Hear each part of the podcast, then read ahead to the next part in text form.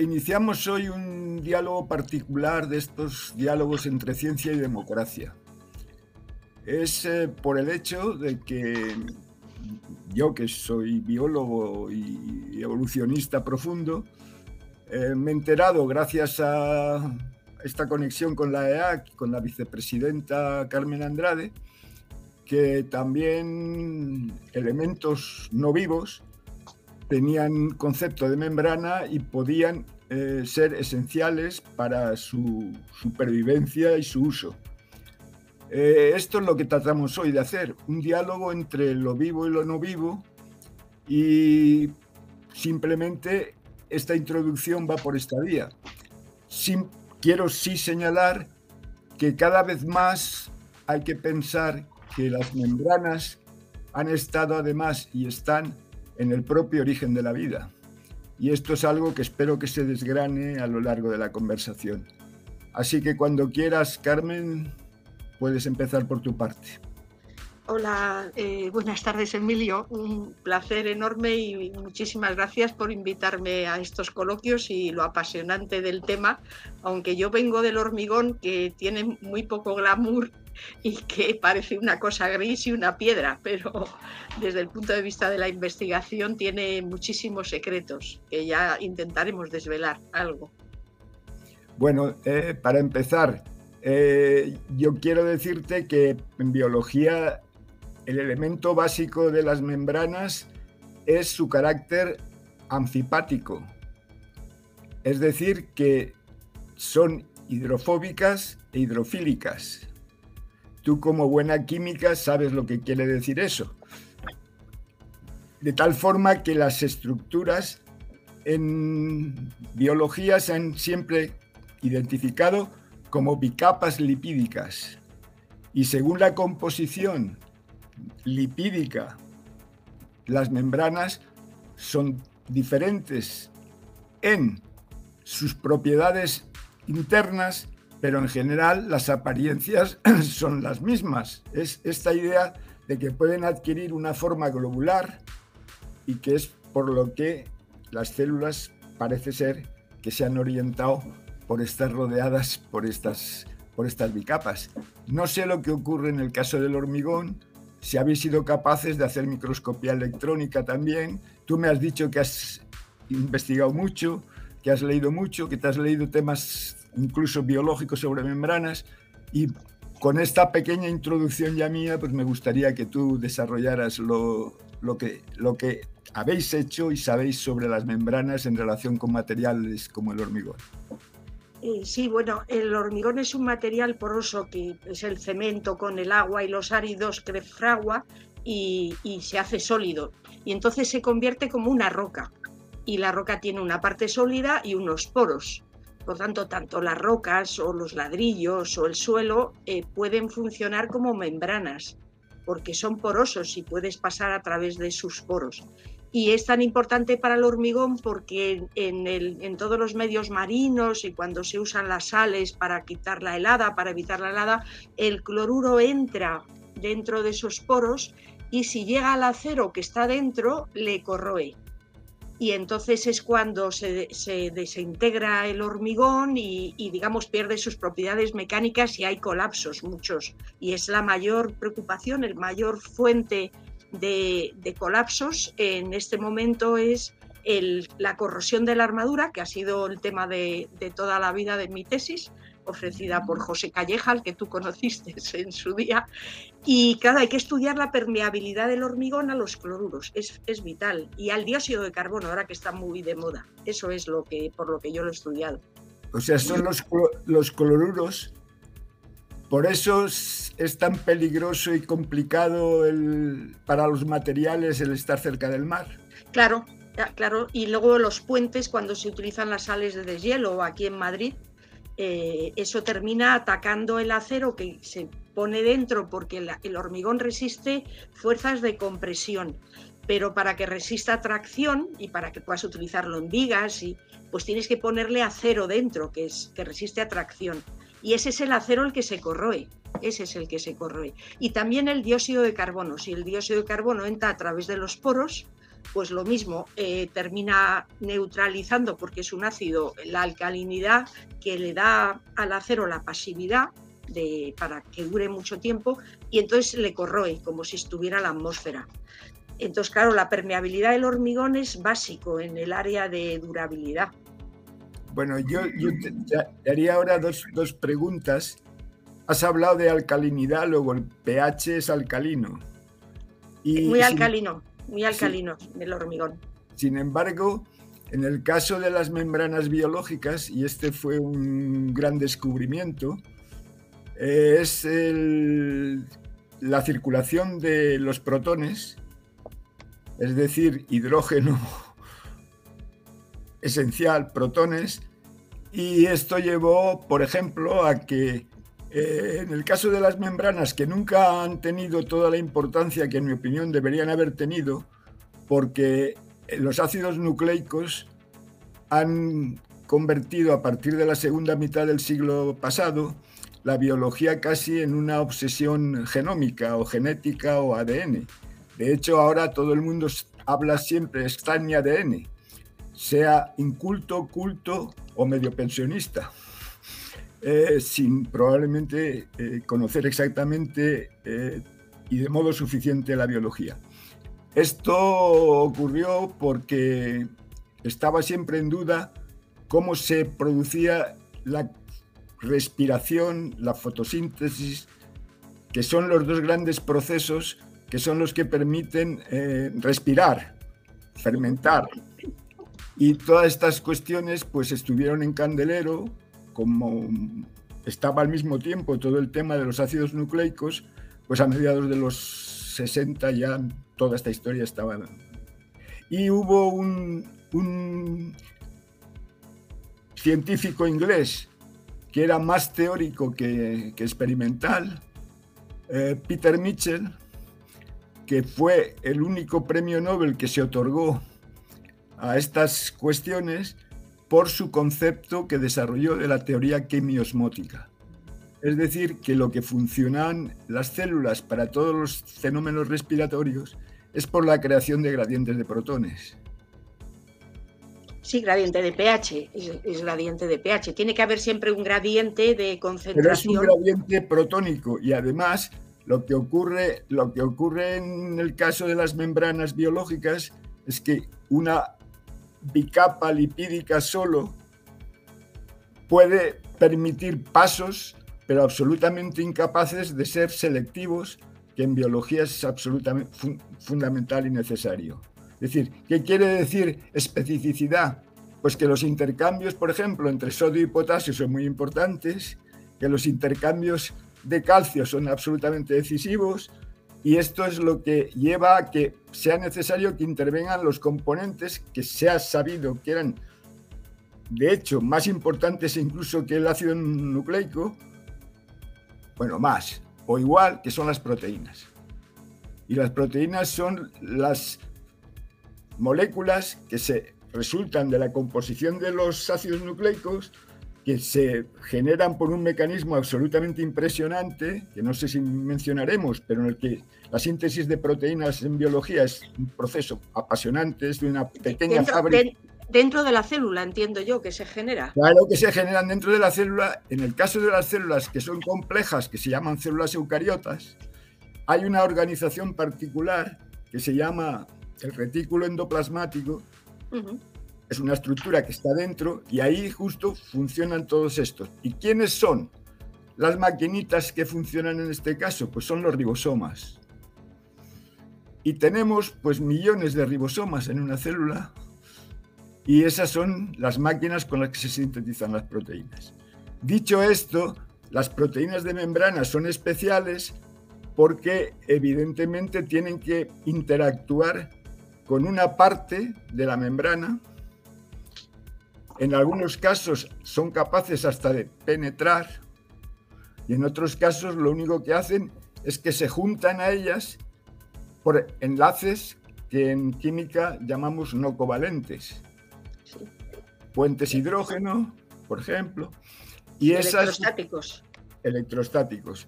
Y esos son otras proteínas, de las cuales el motor fundamental es una maquinita que se llama ATPasa, que es la que genera y usa el ATP, que es lo que se ha llamado la moneda energética de las células. Sin ATP estaríamos muy mal. Pero esas proteínas que generas dentro salen fuera a través de la membrana o, o, al revés, entran dentro de la membrana. En, general, las proteínas de membrana o están incluidas en la bicapa o están pegadas por detrás. En el caso de algunas bacterias hay incluso otras sustancias que permanecen fuera y se asocian también por enlaces no covalentes. Pero eso en general no son proteínas las que están fuera, sino otros componentes como los liposacáridos y los sacáridos. Es, es que la vida es muy compleja. Sí, es, es, mucho más compleja y yo lo que he hecho siempre es acudir a otras especialidades. Cuando tengo un problema de este tipo, como hay otras especialidades que están más avanzadas que el hormigón, pues acudo para poder eh, resolver, como ellos lo han resuelto, el, el caso que me interesa. Y en concreto quería enseñar el libro que para mí fue una gran, eh, digamos, descubrimiento, que es sobre membranas, iones e impulso, de Kenneth Cole. Es de 1972 y es asombroso lo muchísimo que sabían en este momento de la Universidad de California. Eh, porque ellos eh, son los que hacían toda la parte de por impulsos eléctricos, es decir, tú puedes estudiar una, diferencia de pH o una permeabilidad una membrana mediante la ley de Ohm, o sea, mediante la resistencia, la capacidad, la corriente, el potencial.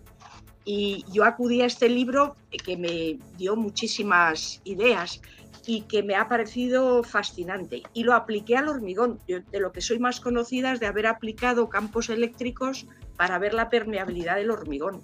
Tú ya sabes que, precisamente estos influjos son los que son responsables de los impulsos nerviosos.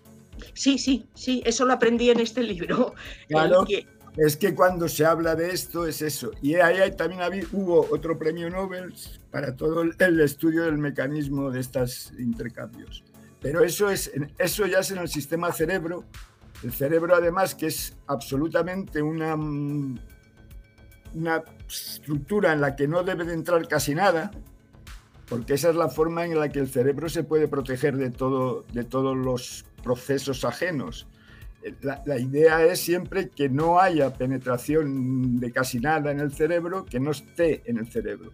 Y todos los impulsos nerviosos vienen pues del el ejercicio de esas moléculas maravillosas que se llaman neuronas, en las que nuestro, nuestro único premio Nobel en biología, Santiago Ramón y Cajal descubrió, postuló, dibujó, maravilló y consiguió un premio Nobel trabajando desde España.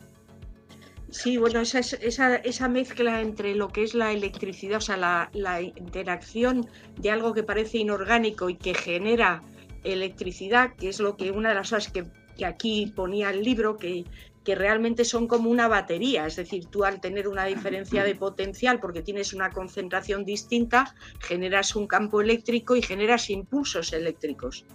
Y la otra cosa que me pareció también fantástica es que parece ser que fue la base para extender el primer cable eléctrico desde Estados Unidos a Europa, es que se dieron cuenta que eso para ir transmitiendo la electricidad desde el cerebro hasta la mano necesitas ir teniendo como baterías, como pilas que van dándole un impulso eléctrico, o sea, le van dando una potencia mayor cada cierto tiempo, porque según va pasando la corriente o los electrones, pues se va atenuando y entonces necesitas darle un empujón cada cierto tiempo para mantener el impulso eléctrico hasta el final.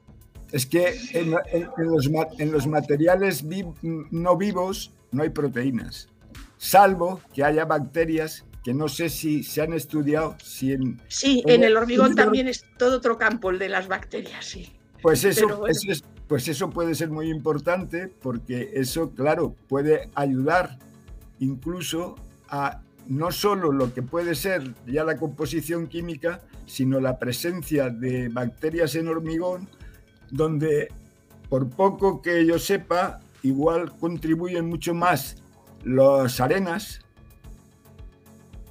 los áridos, que no el propio, el propio cemento, vamos, quiero decir, el propio... Sí, la pasta, la pasta de cemento, la, pasta. no, en el hormigón lo que interesa es que sea barrera, barrera, barrera, es decir, todo lo contrario, que no permita el paso de electricidad, ah. que, que, su resistividad sea muy, muy alta, porque eso lo, lo digamos, lo, lo eh, protege contra que le entre nada decir, lo que ah. interesa al hormigón es que, igual que en la piedra de las catedrales, que interesa que no se deterioren, pues el hormigón lo mismo, que tenga muy poca porosidad, muy poco permeable y que no le entre nada. Entonces es fantástico, puede durar miles de años. Bueno, en ese sentido se convierte en algo tan protegido como el cerebro. Posiblemente sí. Eh, y es curioso en esto de los diálogos de democracia, ciencia-democracia, la importancia de la interacción, ¿no? Lo, lo que tú llamas siempre cooperación, lo de que es fundamental en la biología, la cooperación y la generosidad, que en el fondo es la interacción con tu medio. Y entonces te das cuenta que si entras en esa filosofía, todo es protección o todo es comunicación.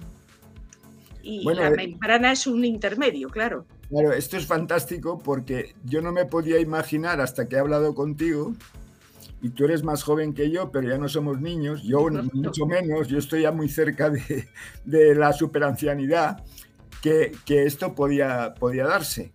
Y curiosamente, en este momento, eh, yo tengo aquí un libro, que no sé si se verá.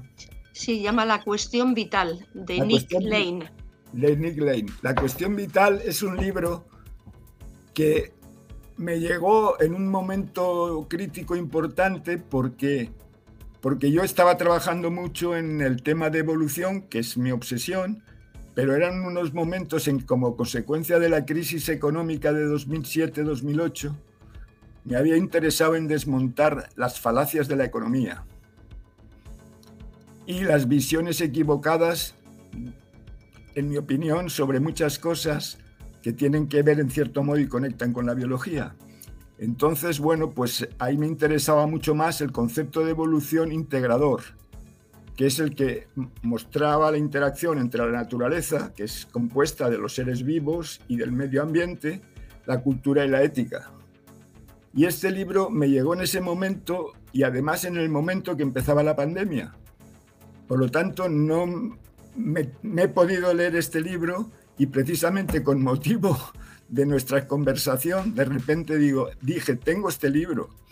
Y este libro es apasionante en el sentido de que se hace la propuesta que surgió, pues quizá ya estábamos en los años 70, uh, 80, de la idea de que probablemente una simbiosis entre dos tipos de bacterias, algunas de las cuales se descubrieron muy en los finales de los, de los, del siglo pasado, que son las arqueobacterias. Me suena así. Pues eso fue un concepto de un señor que se sacrificó, porque al final fue casi denostado, Car Carbo S, W O E SE, Carbo S, que se empeñó en intentar buscar elementos a la evolución que matizaran lo que una mujer muy importante, Lynn Margulis, que no sé si os suena. No, Lynn Margulis no me suena. Pues Lynn Margulis fue muy importante ya porque incluso mm, se pensó en ella como una posible revolucionaria total, porque ella lo que defendió es que había la evolución había resultado de la simbiosis entre, entre bacterias y entre mitocondrias, que serían bacterias, y todo esto lo desarrolló con esa idea de la llamó endosimbiosis serial, es decir, acumulación de células que se iban integrando. Y sin embargo, al mismo tiempo, una persona que se llama Bill Martin y con un alemán Müller hicieron la propuesta, dándole la razón a, a Margulis, pero introduciendo lo que Carbo S había descubierto con las arqueas y postularon que podía ser la simbiosis entre una arquea y una bacteria lo que ha dado lugar a la célula que ha permitido que luego se organice todas las células complejas que constituyen los seres más, más diversos, que se llaman los que contienen células eucarióticas. ¿Por qué?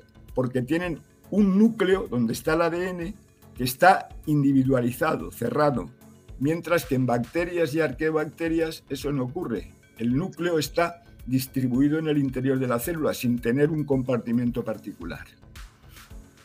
Ya, ya, ya. en la parte de, en la parte de, cuando esto dices lo del, lo del núcleo es porque es, es capaz de auto, autoorganizarse interiormente, pero o sea que es siempre la, la cuánto te relacionas con el exterior respecto a cuánto preservas de lo que tienes dentro. En, claro, es, que, el núcleo, por ejemplo, tiene luego que comunicarse con esto que te llamaba retículo endoplasmático, donde se producen la síntesis de proteínas y toda esta cuestión. Todo al final es lo que estabas comentando, interconexiones, cooperación, relaciones de regulación, todo esto que para mí ha sido fascinante y que sin embargo a la gente le ha costado entrar en la cabeza que es más importante casi que la información, que es donde está el ácido nucleico, el, ADN, es la regulación. En biología sin regulación no podría existir nada, porque tenemos la misma composición de ADN en cualquiera de nuestras células, sean de las uñas de los pies, sean de la nariz, sean del hígado o sean del páncreas. ¿Cómo se puede regular todo cómo se puede producir todas las diferencias? A partir de procesos regulatorios ya eso, eso, eso tiene que, digamos, pensando en los programas, eso es porque hay una, un algo programado que hace que, el, que al final, digamos, la misma operación termine eh, con resultados distintos. Y yo lo... Eh, eso es porque, porque los genes que son los que van a dar síntesis de proteínas, los ácidos nucleicos y las secuencias, tienen señales y tienen mecanismos para ir funcionando. Esto que hablaba de los ribosomas es que son verdaderas máquinas maravillosas porque los ácidos ribonucleicos, que son los pequeñitos, los, más cortos, son todos los que funcionan porque es el resultado de la lectura primera del ADN. Del ADN se copian ribonucleicos y todo esto es lo que luego permite la síntesis de proteínas porque hay una codificación, hay un código genético. Esa es la, ese, es lo que yo comentaba. El hormigón es mucho más simple que eso, dentro de que eh, no es un material completamente inerte, o sea, desde que lo preparas eh, va evolucionando y se llama el envejecimiento del hormigón, va cambiando su porosidad, va envejeciendo, se va polimerizando, va eh, al principio son dímeros, los silicatos son dímeros, pero puedes llegar a tener cadenas de 3, 4, 5 y los vas polimerizando. Entonces tiene también muchísima, con respecto al ladrillo, por ejemplo, para mí el ladrillo cuando lo cueces pues es mucho más inerte que el hormigón. El hormigón es un organismo como mucho más vivo, pero frente a las células, en lo que he visto, nada tiene que ver. Pero lo que me fascinó es ver que los circuitos eléctricos que representan la célula y la membrana celular son idénticos a los que yo usaba del hormigón. Que tengo que calcular una capacidad eléctrica, una resistividad eléctrica, su constante dieléctrica, todo eso.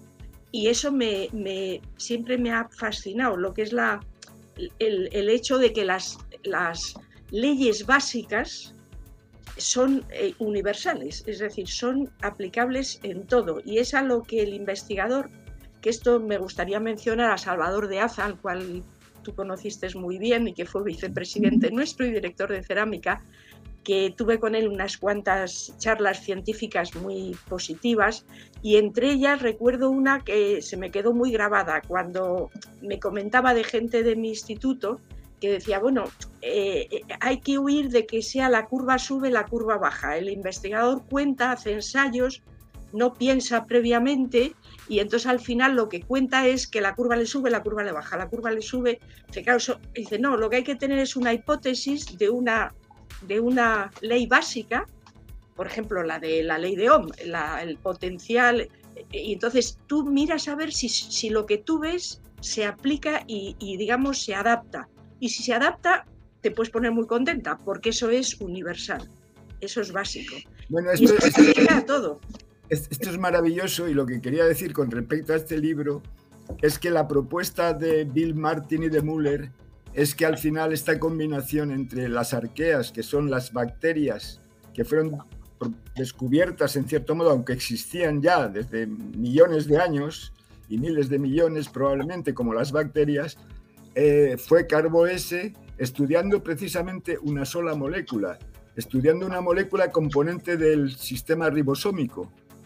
Y cuando vio todas esas, porque tuvo la, enorme inteligencia de escoger para estudiar un problema complejísimo una sola molécula, una sola molécula que tenía que ser universal.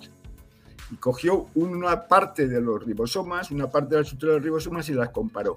Y vio las diferencias enormes y ahí se encontró con que había estas arqueobacterias que no, yo no estudié, ni mucho menos en mi carrera. Eso parte muy al final del, del, siglo pasado, este concepto de las arqueobacterias. Y la propuesta de que sea una simbiosis entre arqueabacteria y una bacteria de las que hemos estudiado a lo largo de muchos más tiempo, pues es que eh, incluso tienen diferencias en su membrana. La parte fosfolipídica de las bacterias está hecha esencialmente de moléculas que se llaman eh, fosfolípidos, son lípidos más sencillos mientras que curiosamente las membranas de las arqueobacterias son isoprenoides, que son moléculas mucho más largas y complejas. Pues curiosamente esto es lo que fue la principal crítica que les propusieron a Martin y Müller dijeron, ¿y por qué al final la célula resultante ha sido una compuesta de membrana bacteriana y no de arqueomembrana?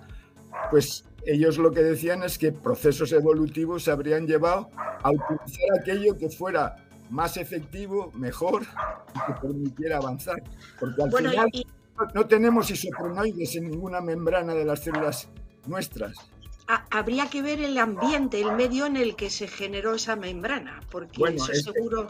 Eso seguro que influyó, claro, pero por ello, por eso al final la propuesta impresionante que se hace y que el libro también desarrolla es que el origen está en la energía de la, de la vida. Son los procesos de intercambio de energía los que han sido responsables de la generación de la vida. Esta idea que es absolutamente revolucionaria, curiosamente no sé qué ha ocurrido porque se ha quedado como dormida. Sin embargo, todo lo que todo lo que aquí aparece de, en la contraportada del libro, The Guardian, The Times, Financial Times, The Sunday Telegraph, New Scientist, todos están diciendo, esto es como una revolución copernicana. No sé qué demonios ha ocurrido que ha arrastrado el mundo con sus obsesiones y sus problemas para que esto haya quedado un poco diluido. Y, y esto me permite ahora resucitarlo porque creo que esto, y teniendo en cuenta el que estemos pudiendo comparar vivo y no vivo, todavía da más fuerza, en mi opinión, a esta idea de Bill Martin y Muller de la propuesta de que pueda ser la energía lo que ha contribuido al origen de la vida. Es decir, los mecanismos, en cierto modo, de intercambio de iones para ir organizando eh, estos procesos que obviamente pues, se hacen siempre difícil de comprender y como son difíciles de comprender, no ha habido mucha gente que se haya puesto a estudiarlas, porque es más cómodo trabajar en aquellas cosas que producen resultados claros y espectaculares que en aquellas cuestiones que requieren mucho, mucho, mucho mm, reflexión, mucha acumulación, un cierto sacrificio, porque sabes que probablemente como mucho no te van a reconocer nada o incluso te van a lapidar, porque la ciencia y el mundo científico también es muy duro. Sí, yo, bueno, de este último aspecto me gustaría hablar eh, justo después, pero antes sí te quería decir que como química física, que yo hice ingeniería química, por lo tanto la química física es la base y es de lo que más me gusta, pero ahí la parte energética es básica, es decir, la termodinámica, eh, la distinguimos bien, la energía libre, y es como es la base de todas las ecuaciones. Y luego en electroquímica es la base. O sea, tú hablas, tienes una diferencia, o sea, unas reacciones espontáneas y tú eh, disminuyes la energía libre y todo el aumento de entropía, etcétera, es básico. Me llama mucho la atención que en el campo vuestro me digas que es algo olvidado, porque para mí en, cantidad de cosas eh, hay que hacer el estudio energético y a partir del estudio energético, esa ley básica de Salvador de Aza, si tú lo tienes claro eso a ese nivel, eh, sabes por dónde va a ir el proceso, o sea, sabes qué es lo que va a pasar. Hombre, se, ha hecho, se ha hecho mucha ciencia muy importante, pero los que trabajamos en membranas sabíamos que la dificultad de obtener cualquier gran reconocimiento era clara por todo el peso que tenía la investigación sobre genética y sobre el ADN. Es decir, eh, las ciencias y el desarrollo de la ciencia también tiene sus modas. Sus modas, sí, bueno, eso quería hablar, sí. Y entonces eh, las membranas pues han tenido esta situación un poquito más secundaria. Eso no quiere decir que no se haya trabajado en membranas, pero en España yo creo que hay pocos grupos que estén trabajando sobre membranas, aunque la Sociedad Española de Bioquímica y Biología Molecular, a la que he pertenecido desde casi sus orígenes y que es una de las sociedades científicas españolas probablemente de mayor relevancia en muchas cosas, eh, tiene su sección de biomembranas, que por cierto desarrollamos en los momentos que yo trabajaba sobre membranas. Pero creo que mantienen, pero es algo mucho más secundario, porque, insisto, esto esto no da los reconocimientos espectaculares que, por ejemplo, pues está dando ahora la genómica con todo lo que permite desarrollar. Entonces, esto, pues, como la salud, la biomedicina son muy importantes, los procesos defectivos de membranas nunca han sido decisivos. Sin embargo, donde ha encontrado una salida ha sido con la cosmética porque como para introducir elementos anfipáticos que puedan interactuar con la piel, que es bastante... Es una membrana, sí. Es una membrana casi toda entera, pues para eso es para lo que se han utilizado y los liposomas se convirtieron en cosmética en algo muy interesante. ¿Qué es liposoma? Son membranas artificiales a las que se les puede introducir alguna sustancia para facilitar su interacción con la piel y que esto penetre. Claro, yo también he estudiado la permeabilidad de la piel, o sea, la he leído por, era por lo mismo, buscando otras áreas mucho más desarrolladas. No, no eh, sigue, sigue, perdona. No, quiero, decir, no, que quiero decirte que es que la ciencia al final también es contextual. Sí, esa es la cuestión. La suerte que tiene el hormigón en parte es que no, como no tiene glamour, estos premios Nobel o de cualquier otro tipo, eh, no, y por tanto las modas interiores que las hay son más por el hecho de dónde vas a encontrar financiación que te financie una empresa, porque lo que sí tenemos en este campo es mucha financiación empresarial. Si tú eres un buen investigador, yo siempre he tenido financiación privada, y si eres un buen investigador, como eso impacta directamente en el mercado, pues tienes investigación. Y entonces hay gente que se, se adapta a eso. Vosotros parece que os adaptáis más al reconocimiento de un posible premio Nobel, ¿no? La, moda va más por ahí es siempre esta cuestión. El premio Nobel es muy escaso, hay uno por, por año y no muchos, porque fueron las cinco disciplinas que planteó, que planteó Nobel con dos adiciones que han sido, en mi opinión, perjudiciales, si se me permite la crítica. Uno es lo que se, se ha llamado Premio Nobel de Economía, que es falso, porque él no propuso un Premio Nobel para Economía, eso fue una estrategia del banco que gestionaba los recursos de la Fundación Nobel, que decidieron por los años 70, creo, más o menos, igual me equivoco, que había que otorgar un premio para reconocer los avances en economía.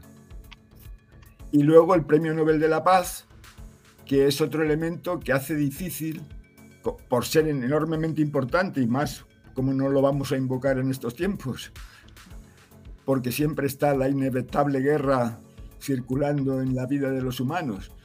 Pero claro, estos dos premios han en cierto modo desviado lo que era la esencia de lo que Nobel perseguía.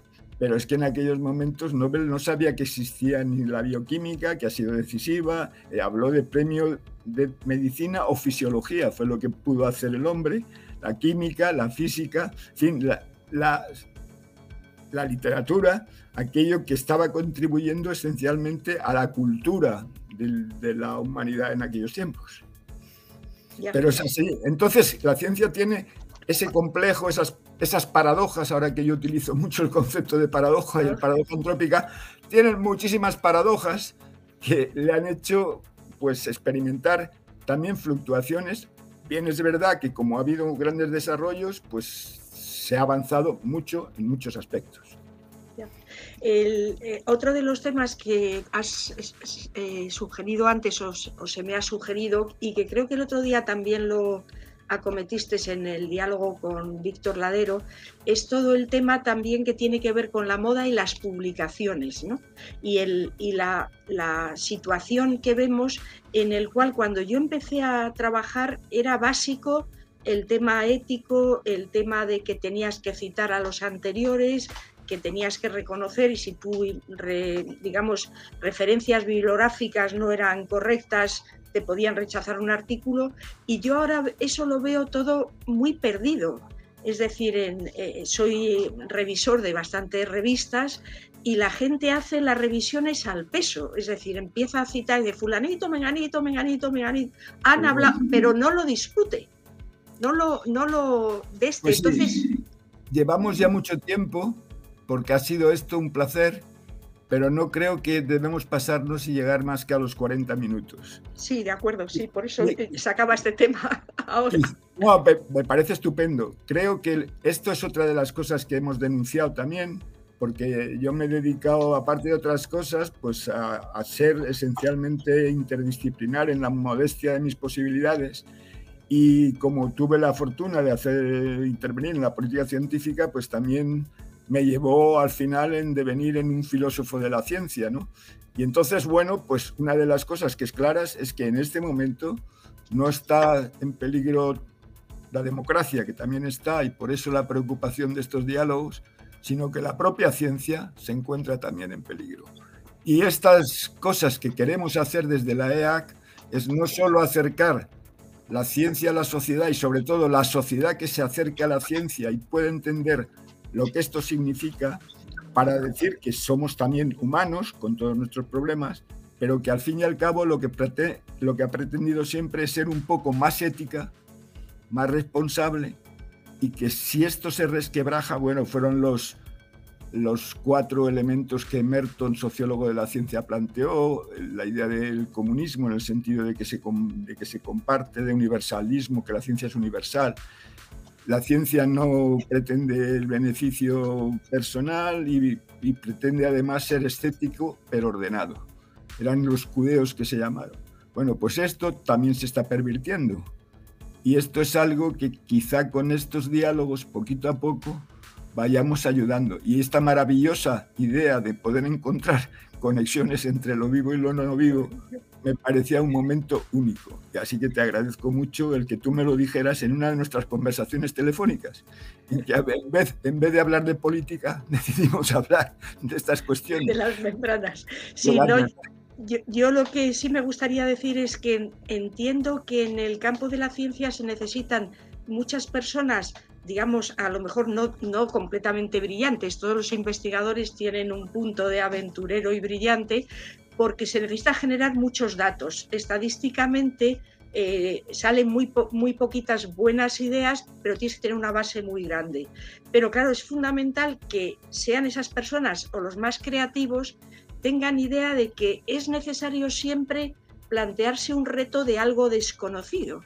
Es decir, que, que tenemos que ver cómo avanzamos, no como a veces pasa en el fútbol, que los ves jugar y ves que se pasan en el medio del campo la pelota todo el tiempo y dices, oye, que la, que la, digamos, la portería está al otro lado, que tienes que disparar al gol, si no, no, no, no avanzamos, es decir, que se quedan en el medio campo jugando, pasándose la pelota. Esto es muy típico de la, de la española, a mí es que me gusta el fútbol, de la selección española, pero dices, vale, pero hay que disparar a, puerta.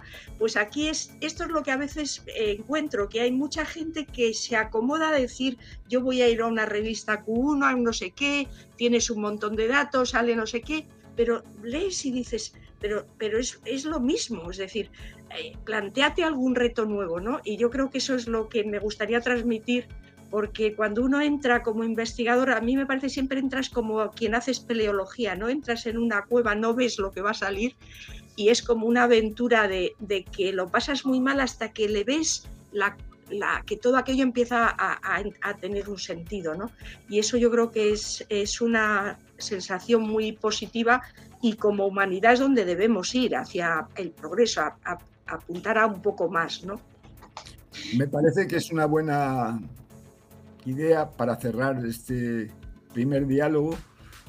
No creo que sigamos hablando sobre membranas, pero quizás sí algunas cosas que se puedan derivar de las membranas y de otras cosas que tengan que ver en esta relación entre vivo y no vivo, que para mí ha sido ya el, el colmo de la interacción y de la interdisciplinaridad. Muchas gracias, Carmen. No, muchas gracias a ti, Emilio, por mantener el espíritu que tienes y el impulso que nos das a todos. Muchas gracias.